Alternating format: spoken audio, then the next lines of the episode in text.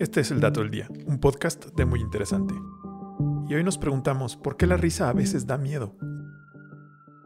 Una risa puede ser contagiosa, agradable y divertida, pero a veces también puede ponernos los pelos de punta. Hay algo en la carcajada de un payaso o de un robot que, por alguna razón, nos da muy malas vibras. El miedo tiene mucho que ver con el rompimiento de nuestras expectativas. En otras palabras, nos asustamos cuando sucede algo que no esperábamos. Esta es la razón por la que nos parece escalofriante ver niños, que suelen ser adorables y felices, comportándose de formas malvadas. Escuchar una carcajada en un contexto inhabitual produce el mismo efecto. Cuando algo relacionado con emociones positivas se transforma y adquiere un toque siniestro, nos envía una señal de peligro.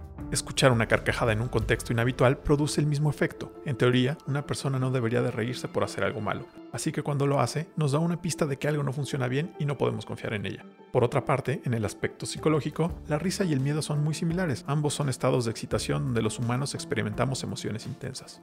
En la sociedad occidental hemos aprendido a asociar la risa a sentimientos positivos, pero en otras culturas, donde no existe tanta exposición a los medios de entretenimiento, el sonido de una carcajada puede despertar una sensación de incomodidad.